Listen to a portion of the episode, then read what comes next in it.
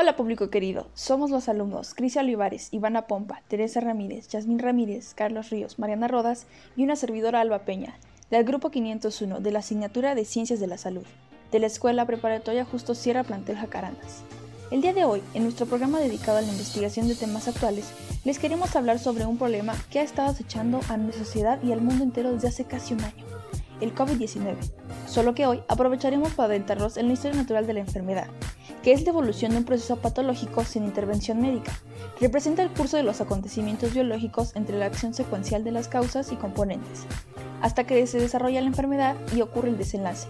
Comprende dos etapas, la preparatogénica y la patogénica. Periodo prepatogénico.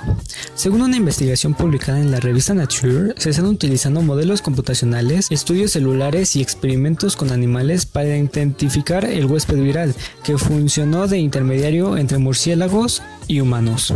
La mayoría de las personas que desarrollan COVID-19 empiezan a notar los síntomas entre 3 a 14 días después de estar expuestos al nuevo coronavirus conocido como SARS-CoV-2. Tríada ecológica. Se refiere a las interacciones que existen entre los diferentes elementos que intervienen al producirse la enfermedad. Esto empezó siendo un modelo que estudiaba las enfermedades de tipo infecciosas, pero con el tiempo se amplió a todo tipo de patogenia. Por primera parte hablaremos de los agentes. ¿Dónde podemos encontrarlos? Biológicos. El virus COVID-19 es el agente causal del síndrome respiratorio agudo severo SARS-CoV-2. Es un virus perteneciente a la familia de los coronavirus caracterizados por presentar un genoma de ARN de cadena sencilla. Físicos. Se encuentran plantas, comida en el ambiente. Social. En esta parte podemos tener en cuenta factores como la urbanización o el turismo que han hecho que se expanda el virus con mayor facilidad por todo el planeta. Por otra parte, tenemos al huésped, que se divide en ámbitos socioeconómicos. COVID-19 podría afectar a este sector de tres maneras, directamente a la producción, creando trastornos en la cadena de suministros y en el mercado, y por su impacto financiero en las empresas y los mercados. Psicológicos. El distanciamiento social está generando que la población esté presentando síntomas como el nerviosismo, incertidumbre, miedo, falta de apetito, dificultades para conciliar el sueño, entre otras. Biológicos. Se debe encontrar expuesto al virus, afecta en mayor grado a adultos mayores, mueren más hombres que mujeres, no se transmite por embarazo y una alimentación adecuada es fundamental para reducir posibilidades de presentar un cuadro grave. Y por último tenemos al medio ambiente con factores. Biológico. Las especies reservorio de patógenos tienen la probabilidad de infectar a la especie humana. Este fenómeno es especialmente importante en el sureste asiático, lugar donde se han originado las epidemias del SARS y COVID-19. Geográficos. La investigación de la UNAM revisó el comportamiento de la infección en países como México, India y Arabia Saudita, ubicados a partir del paralelo 23, 6.5 de latitud hacia arriba y 6.5 hacia abajo, y cuyos resultados arrojaron que en esta franja se tienen tasas de contagio relativamente bajas respecto a países como Italia, Estados Unidos, China o Alemania. Geológico. A lo largo de este tiempo se han hecho estudios que han arrojado evidencias que el virus no se extiende en el agua. En las pruebas se ha detectado que ninguno de los animales acuáticos ha presentado contagio alguno.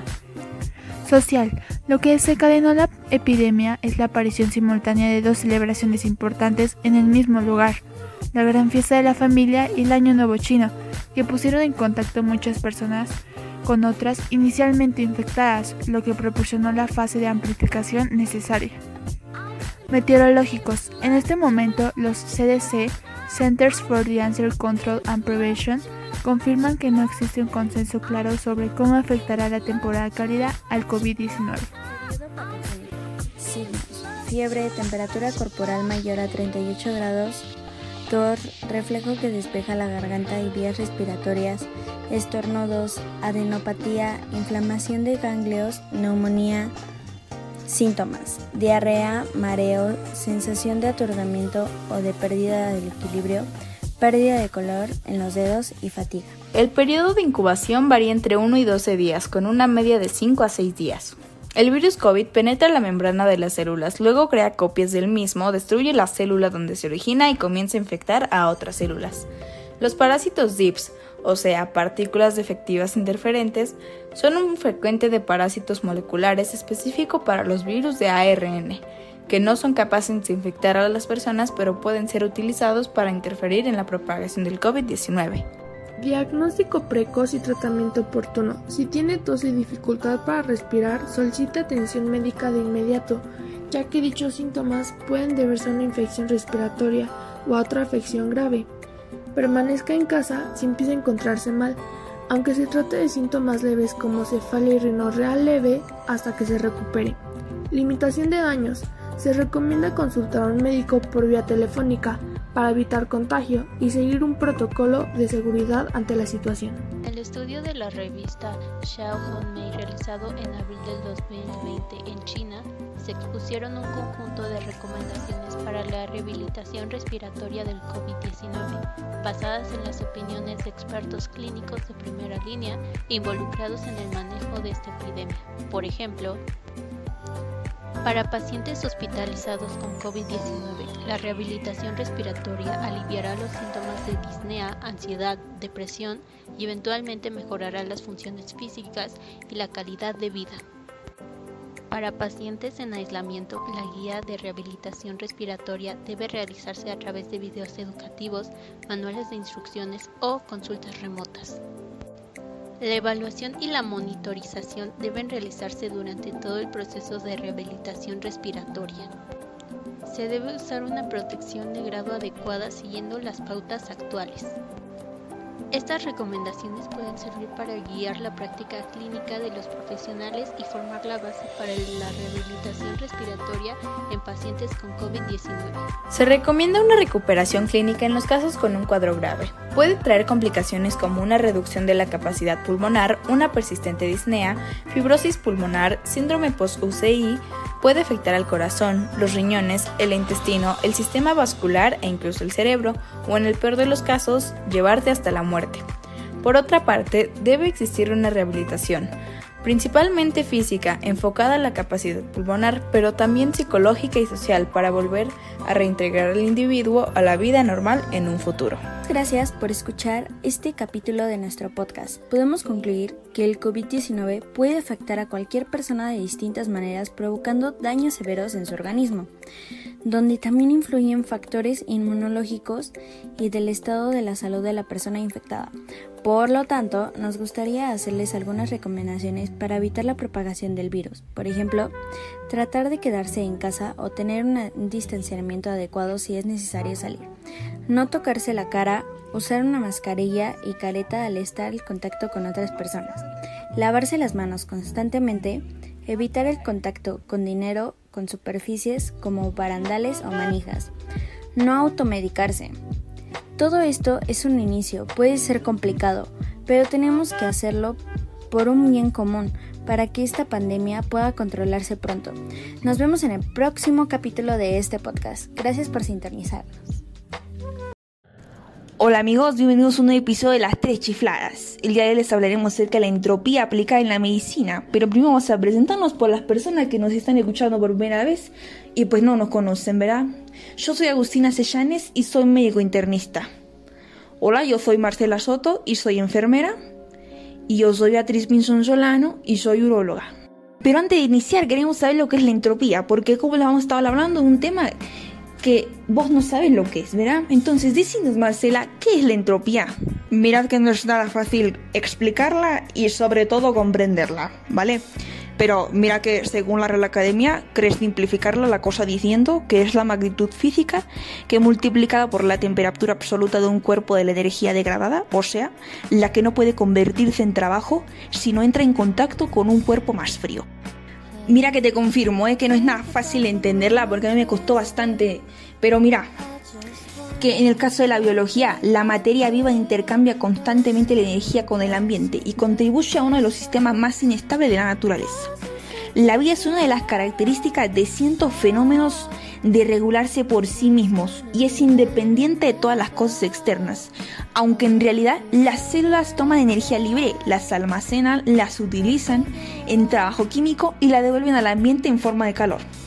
La vida que se manifiesta en los seres vivientes los convierte en los únicos sistemas con entropía negativa que toman energía de su entorno y eso por un corto tiempo.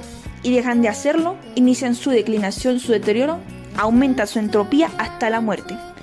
Que eso es la estabilidad absoluta. Pero mírate que no se debe hablarse de la entropía de un sistema, sino de la entropía de ese sistema y la de su entorno. Eso es importante. La ciencia se ocupa de los fenómenos de la vida, como la reactividad, la plasticidad, el metabolismo, la reproducción. En todos ellos, en última instancia, se utiliza energía libre y se transforma en trabajo. Y no solo eso, además hay que insistir que en el caso de los seres vivos, el concepto de entropía no contradice la segunda ley de la termodinámica, que la materia viva no detiene el proceso de la degradación de la energía y el aumento de la entropía. Mire, no existe un comportamiento antinatural de la materia viva. Hasta Borges, un poeta y literario, dice que la historia de la humanidad, una vez alcanzado el máximo de la entropía, igualadas las temperaturas y excluida o compensada toda acción de un cuerpo sobre otro, el mundo será un fortuito concurso de átomos en el centro profundo de las estrellas. A fuerza de intercambios, el universo estará tibio y muerto, es decir, que ni la poesía puede violar la ley de la materia. Contradígame eso. No, yo, Beatriz, no te contradigo en nada.